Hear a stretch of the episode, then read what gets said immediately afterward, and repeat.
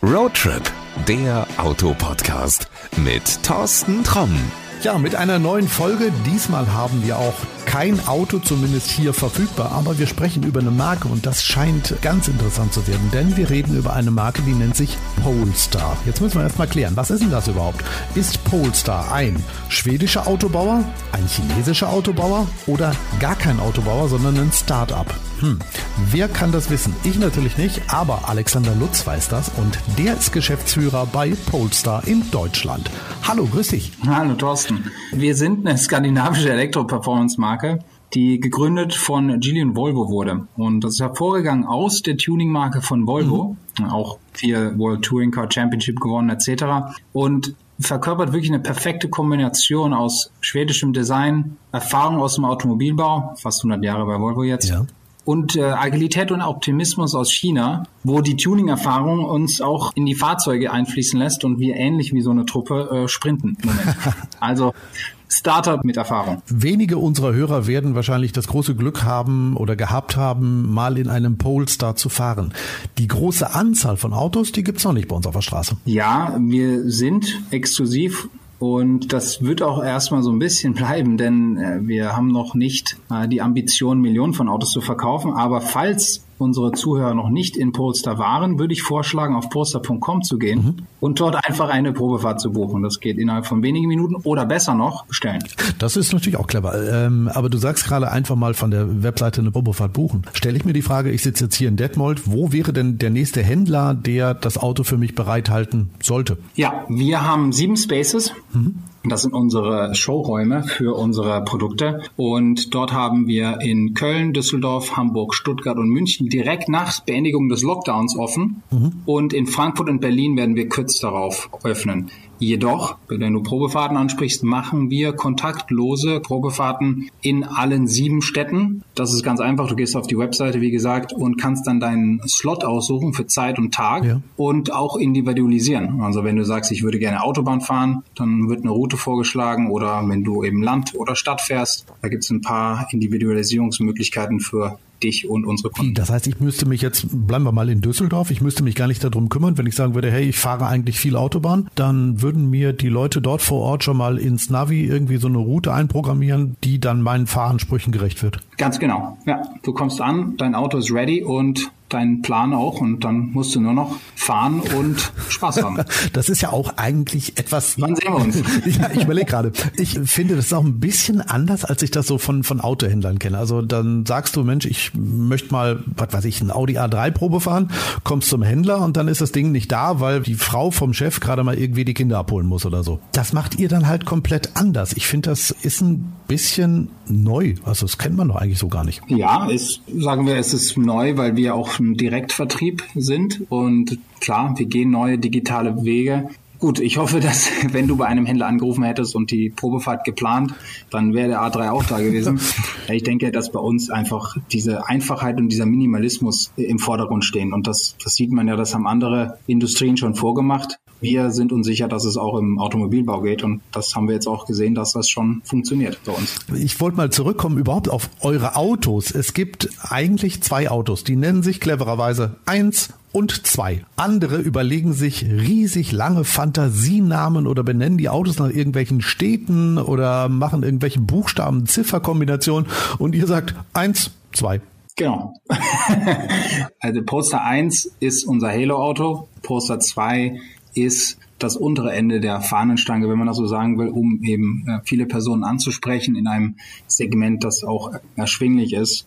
Eins und zwei sind einzigartige Autos und deswegen wird auch nie nochmal ein Poster 2, Generation 2 auf den Markt kommen.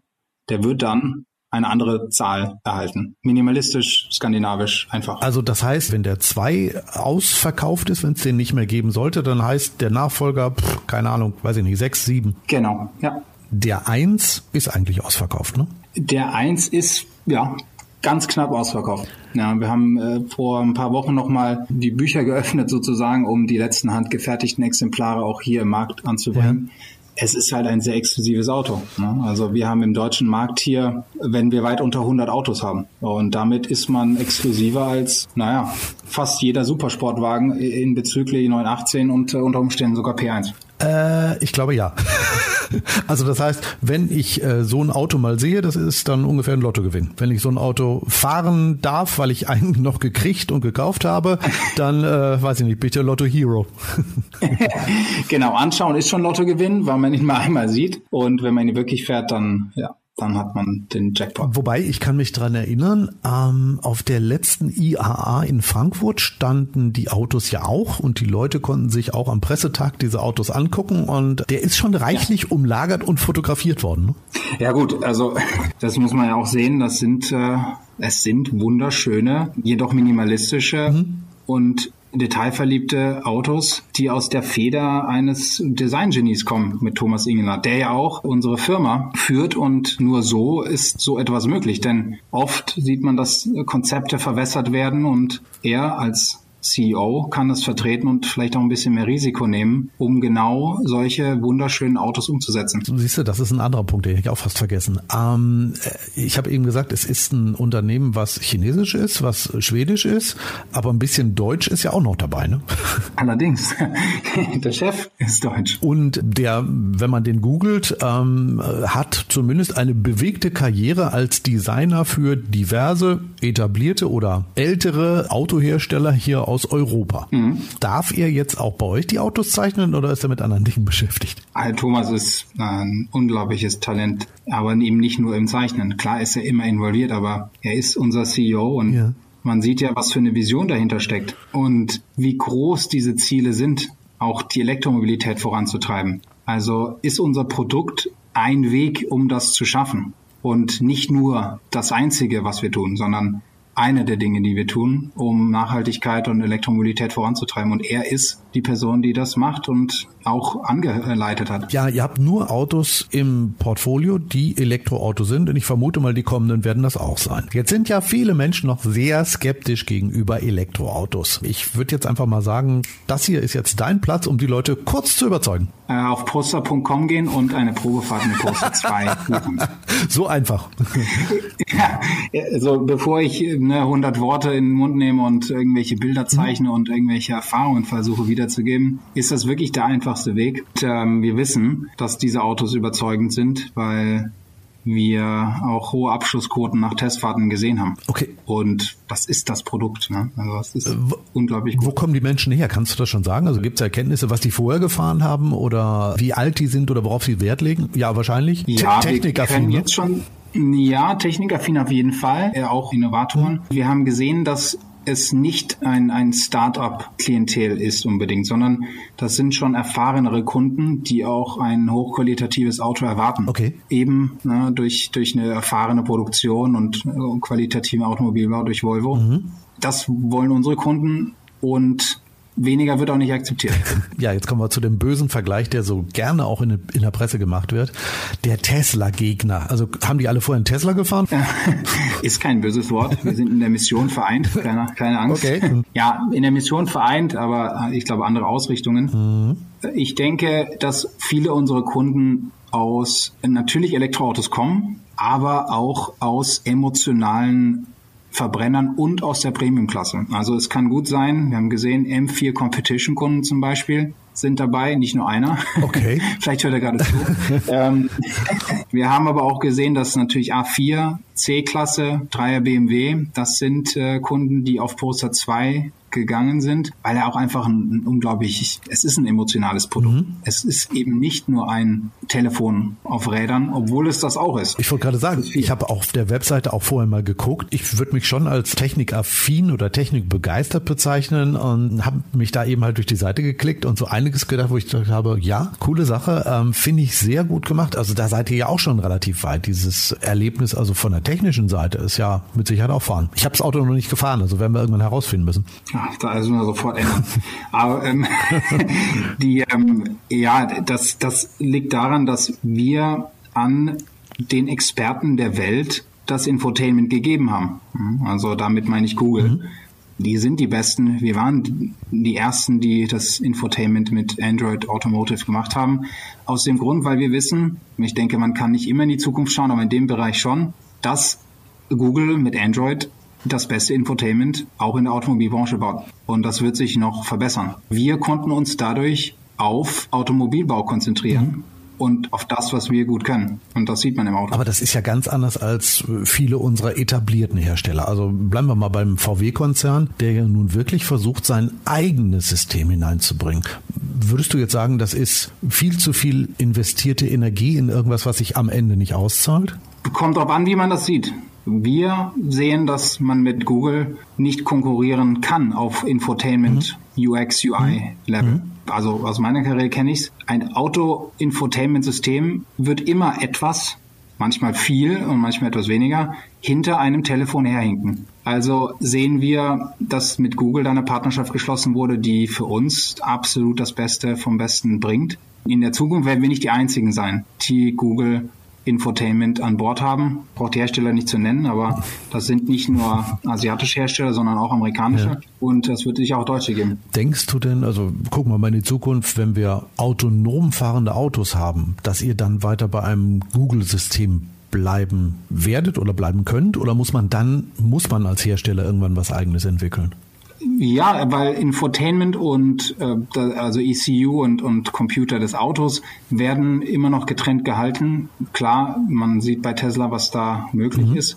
Aber ich denke, wir als, als Poster haben auch dort gute Partner zum Beispiel Waymo, ja. die mit autonomem Fahren, naja, also auf jeden Fall unter den Top 2 der Welt sind und wir dort auch viele Fortschritte sehen werden, wenn es um OTA geht, also Auto Over-the-Air Updates, ja. wo wir genau diese Sachen anpassen, wenn wir mehr Daten haben, mehr Erfahrungswerte gesammelt haben und eben durch Partner wie Waymo auch dort die, die Softwareentwicklung weiter verfolgen können. Also wer Waymo nicht kennt, das ist eine Google-Tochter und ich habe irgendwo gelesen, es sind die, die autonom die meisten Kilometer bislang gefahren haben. Korrekt, ja. Ohne, ohne Fehler. Ja. Und ohne Fehler, genau. Also ich meine, die haben eine, Flotte von fast 50.000 Autos, also das ist ein relativ großes Unternehmen. Was siehst du oder wann siehst du die Autos bei uns in Deutschland zum größten Teil autonom fahren? Also wir werden nicht überall autonom fahren können. Das ist ja auch immer so ein Gespenst, wo die Menschen vor Angst haben. Dafür müsste ja nun jeder Feldweg oder jede Einfahrt irgendwo katalogisiert sein. Das wird ja nicht sein. Aber ich glaube, so auf Bundesstraßen oder auf Autobahnen werden wir das irgendwann haben. Was denkst du, wann, wann werden wir soweit sein? Oder wann werden die Autos soweit sein? Oder wann werdet ihr soweit sein? Wir sehen zwei Sachen. Natürlich Privatgelände, ne, wo man selber auf, über das Gelände verfügt. Das ist sicher sehr wichtig für autonomes Fahren. Und dann natürlich größere Strecken und größere Straßen, wo man unter Umständen, mhm. ich meine, kann ich mir vorstellen, dass man die Kontrolle abgeben muss, um auf die Straße zu fahren in der Zukunft. Weil der größte Unsicherheitsfaktor ist immer noch der Mensch und den muss ja. man irgendwann rausnehmen unter Umständen, um genau das zu schaffen. Aber gut, dass unsere Autos nicht autonom fahren müssen, weil sie so viel Spaß machen. Deswegen wird man auch bei Polestar 3, 4, 5, 6 immer sehr gerne selber fahren. Oh, das ist auch cool. Dann sollten wir uns da vielleicht doch mal in der Zukunft noch mal weiter drüber unterhalten.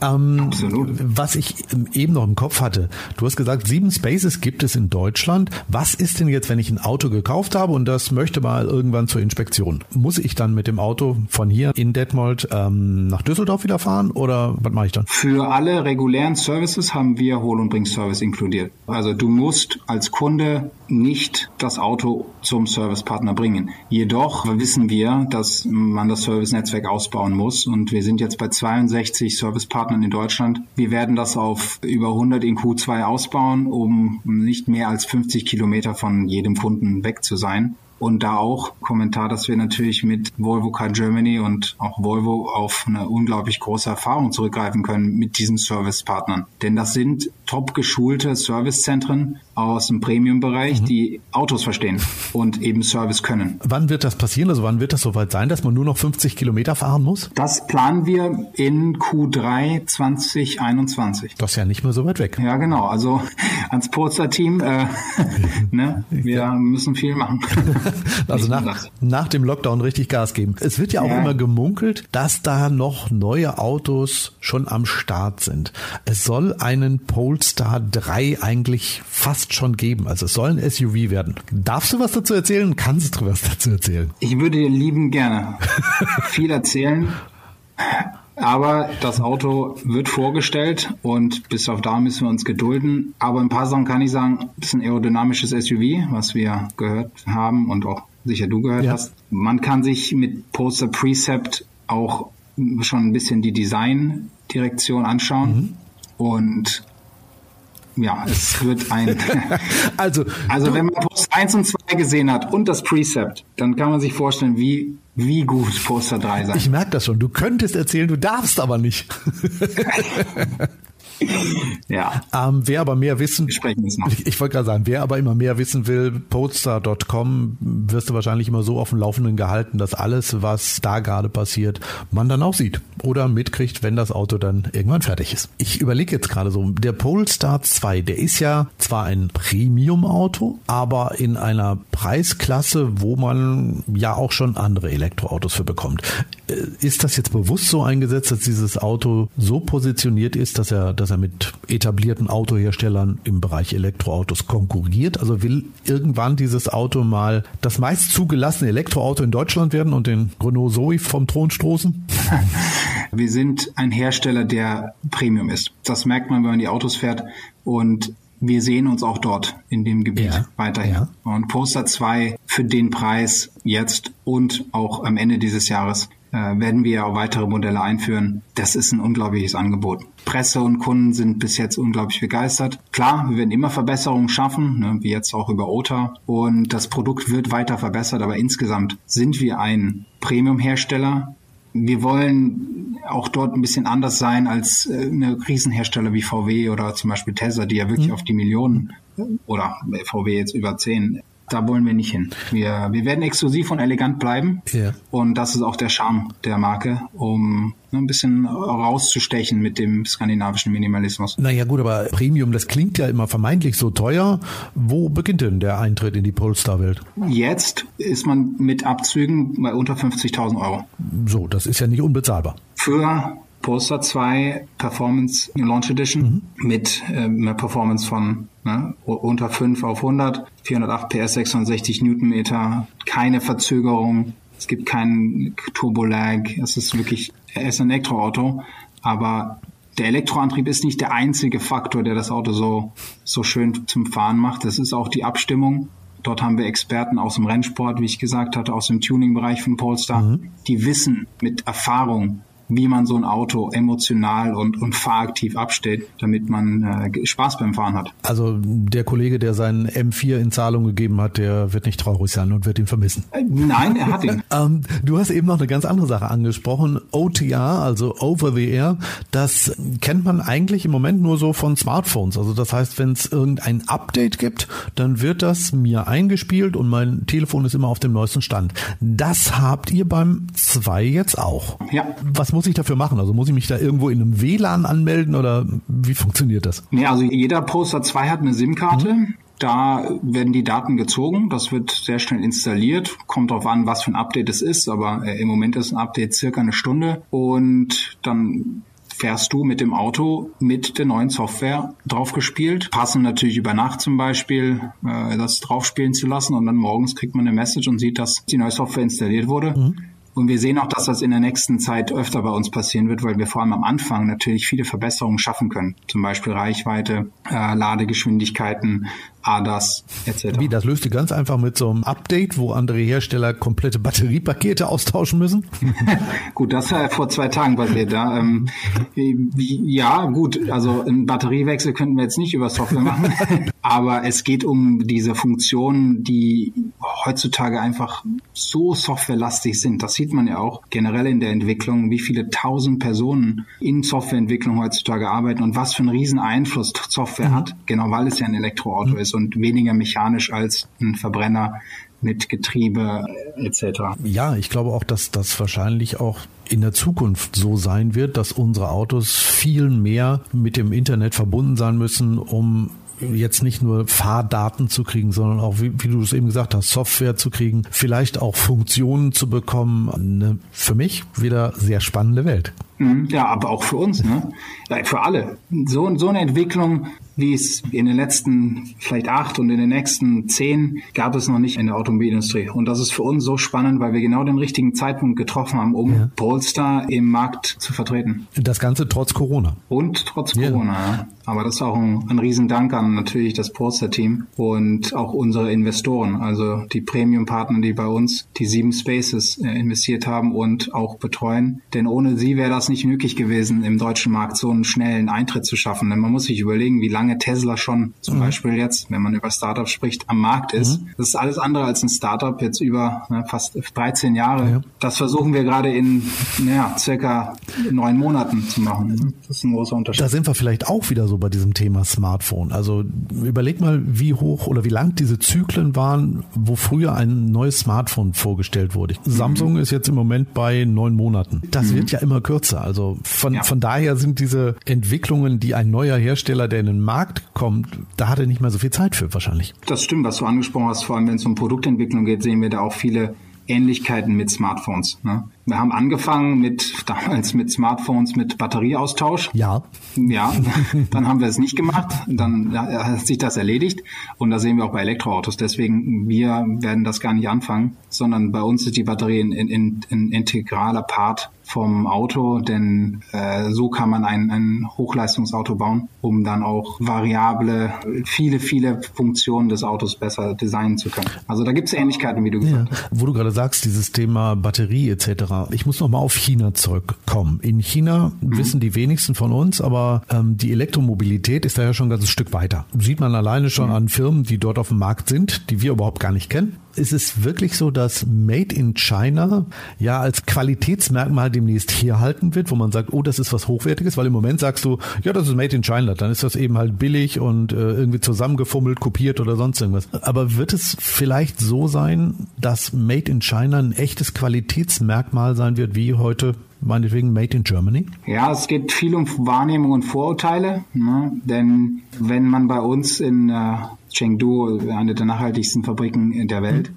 Und zum Beispiel in Luchao, wo wir jetzt über 650.000 Autos gebaut haben, hingeht ja. und das mal anschaut und erfährt, dann weiß man, dass was du gesagt hast, absolut möglich ist. Ja, natürlich Schweizer Uhr, Wein aus Italien, das sind Prädikate, wo man sagt, gut, ja, kaufe ich, das ist toll. Ja. Aber mit der Globalisierung werden sich viele Sachen verändern und die Perspektiven im, im, in der Produktion auch. Und ich glaube, wir sind ein super Beispiel dafür. Ist es vielleicht auch so ein Altersthema? Also, dass junge Menschen das gar nicht mehr so wahrnehmen wie ältere, ja. die sagen, ja, komm, Made in China, das ist billig. Bei jüngeren Menschen, ja, wo kommt mein iPhone her? Wo kommt mein Samsung-Gerät her? Die kommen alle aus China. Und äh, die sind halt eben qualitativ, hochwertig und gut, obwohl sie dann eben aus China kommen. Ja, denke ich. Ich habe jetzt keine Statistik dazu für Alter und äh, Wahrnehmung, mhm. aber ich denke, das ist ein korrekter Einsatz. Ja. Alter, gutes Beispiel. Äh, junge Menschen interessieren sich immer weniger für Autos. Äh, merkst du das auch so? Ja, ich würde lügen, wenn ich es nicht mit traurigem Herzen so sehen würde. Ich denke schon, aber ich, ich glaube, es wird eine, eine extremere Wahrnehmung geben und auch Erfahrung. Denn ich glaube, es, es gibt noch ein paar junge und auch jüngere Personen, die sehr mit dem Auto verbunden mhm. sind. Aber man hat, glaube ich, das ist persönliche Einschätzung, aber ich glaube, man hat doch ein bisschen verloren, dass man eben ne, so ein F40 äh, als Poster der, auf der Wand hat oder sowas. Das, Hattest du? Äh, ja. Ich, ich, ich auch und ich hatte damals auch für teuer Geld das Burago-Modell aus Italien mir kaufen lassen. Boah, mhm. wow. Ich hatte den auch. Ich hatte auch den Burago. 1 zu 18. Genau. Ja, das, aber daran arbeiten wir. Das ist genau das Thema. Ne? Die Emotionalisierung des Autos. Wir können es. Wir, also wir schaffen es als Marke. Weil wenn man sich mal Precept anschaut, dann sieht man, das könnte absolut heute bei einem Kind im Schlafzimmer hängen. Ja? Und wenn man Poster 1 und 2 fährt, dann sieht man, dass das nicht nur so aussieht, sondern sich auch wirklich so fährt. Da muss ich jetzt auch mal wieder zurückkommen auf die, auf die IAA, auf die letzte. Ich habe gesagt, viele Leute haben den 1 umlagert, haben Bilder gemacht, geguckt. Ähm, ja, da waren auch Jüngere bei. Und das Spannende, was, was man auch dazu sagen muss, ist, ich habe gesehen, dass einige vom Stand gegenüber kamen. Du weißt, wer da war? Ja, McLaren. McLaren. Und sich den 1 angeguckt haben und gesagt haben, cooles Auto. Ich meine, größeres Kompliment kannst du eigentlich gar nicht haben. Nee, äh, vor allem nachdem sie ja jetzt auch ein Plug-in-Hybrid mit Artura debütiert mhm. haben. Also ja, ganz klar. Wir haben mit Poster 1 da eine Weiche gestellt und das ist ein einzigartiges Auto. Wird nicht mehr so geben, wird ein Sammlerstück bleiben und ja, aber das ja, man muss ihn sehen und anfangen. Ja, aber das ist ja auch so ein bisschen Emotionalisierung der Marke. Also wenn du eben den F40, ja, den F40 von Ferrari ansprichst, auch das ist ja so ein Ding, den gibt's auch nicht wieder. Und das äh, ja. Auto oder das Modell zu sehen, das ist schon was ganz Besonderes. Also vielleicht ist es in, keine Ahnung, 20 Jahren so, wenn du den einziehst, sagst du, wow, damals ein richtig cooles, innovatives Auto. Sind wir uns fast sicher, dass es so sein wird? Weil ein Plug-in-Hybrid, wenn wir jetzt 10, 20 Jahre in die Zukunft schauen, mhm. wird mit so einer großen Reichweite, es wird es nicht nochmal geben. So schön auf keinen Fall. Ja, es ist ein Sammlerstück, ne? Und auch die Stückzahl alleine macht ihn ja schon zum Sammlerstück. Da werden einige wahrscheinlich auch ungefahren in irgendwelchen Tiefgaragen verschwinden und in 20 Jahren wahrscheinlich erst wieder rauskommen können. Wir hoffen es nicht. Wir hoffen, dass sie auf der Straße oder auf anderen Strecken äh, rund um Köln. Ja, klar. ja. Apropos rund um Köln. Ich habe, das ist sehr lustig, ich habe mir mal den Spaß gemacht und habe mal Polestar Köln gegoogelt. Weißt du, was dabei rauskommt? Ich hoffe, das, das Headquarter von Deutschland. Äh, auch, aber äh, als erstes habe ich dann ein äh, Fitnessstudio gefunden. Das Ganze nennt sich Polestar G, äh, nee, nicht Fitness, Pilates. Polestar GmbH Internationales Pilates Pilates Ausbildungszentrum. Ja, gut, wir sind ne, nachhaltig und das auch das gesundheitliche ja, Thema ist für uns ein großes. Habe ich, hab ich mir dann auch gedacht. Also so auch ein sehr entspanntes Auto dann, ne? Absolut.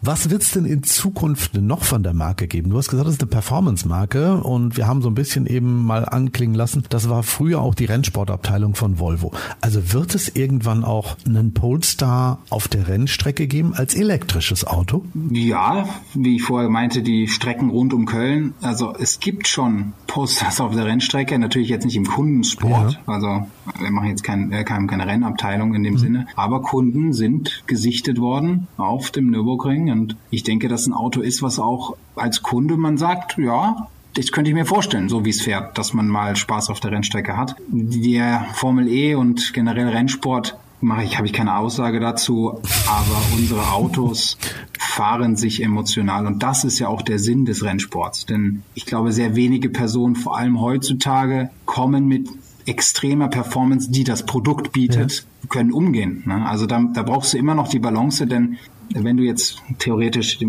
die, die super Hypersportwagen anschaust, das sind Zahlen, die das macht nicht viel Spaß unbedingt. Das machst du ein, zwei Mal und dann ist es nett gewesen, aber du musst ja mit dem, mit dem Produkt, also mit dem, mit dem Auto verbunden sein. Und das schaffst du nicht nur durch Zahlen. Nee, das stimmt schon. Du hast schon recht. Und du bist auch eigentlich viel mehr damit beschäftigt, darauf zu achten, was andere Leute auf der Straße für einen Blödsinn machen, wenn du mit einem entsprechend schnellen Auto unterwegs bist. Von daher, ja, das stimmt schon. Du sprichst aus Erfahrung. Äh, ja. Das sollte es eigentlich für heute schon gewesen sein. Am Ende natürlich immer der Hinweis, wer mehr über Polestar wissen will, ich packe einen Link in die Shownotes rein, da einfach mal draufklicken. Alex hat es eben gesagt, man darf da sofort seine Probefahrt buchen und dann das Auto auch endlich mal fahren und erleben. Und ich glaube, auch in Lockdown-Zeiten ist das eine gute Geschichte, sowas mal zu machen, um sich mal zu freuen, wenn das alles vorbei ist, sich vielleicht mit dem Auto mal ein bisschen intensiver beschäftigen zu können. Ich sage erstmal herzlichen Dank für deine Zeit, herzlichen Dank für dieses Interview und äh, vielen Dank auch fürs Neugierig machen. Und ich muss jetzt mal gucken, dass wir uns mal gleich anschließend über einen Testwagen unterhalten. Ja, absolut. Super. Vielen Dank, Klaus. Ja, dann sage ich vielen Dank und ganz wichtig am Ende, bleib gesund. Danke, du auch. So, und das war's mit Folge Nummer 49. Wie eben schon gesagt, ich pack den Link zur Webseite von Polestar in die Show Notes. Da kannst du dich dann noch mal ein bisschen umgucken. Ja, und wenn das Folge Nummer 49 war, was heißt das genau? Die nächste Folge ist Folge Nummer Trommelwirbel Nummer 50. Das erste, naja, kleine Jubiläum, was wir dann feiern können. Wenn du das nicht verpassen willst, dann kann ich dir nur den Tipp geben, drück auf den Abonnieren-Button, falls du das noch nicht getan hast. Denn dann ist Folge Nummer 50, die Jubiläumsfolge, sofort bei dir in deinem Smartphone, wenn sie veröffentlicht worden ist. Ich bin schon ganz aufgeregt. Folge Nummer 50 steht uns bevor. Das nächste Mal wird was Großes. Also bis dahin, pass auf dich auf und bleib gesund. Das war Roadtrip, der Autopodcast mit Thorsten Tromm.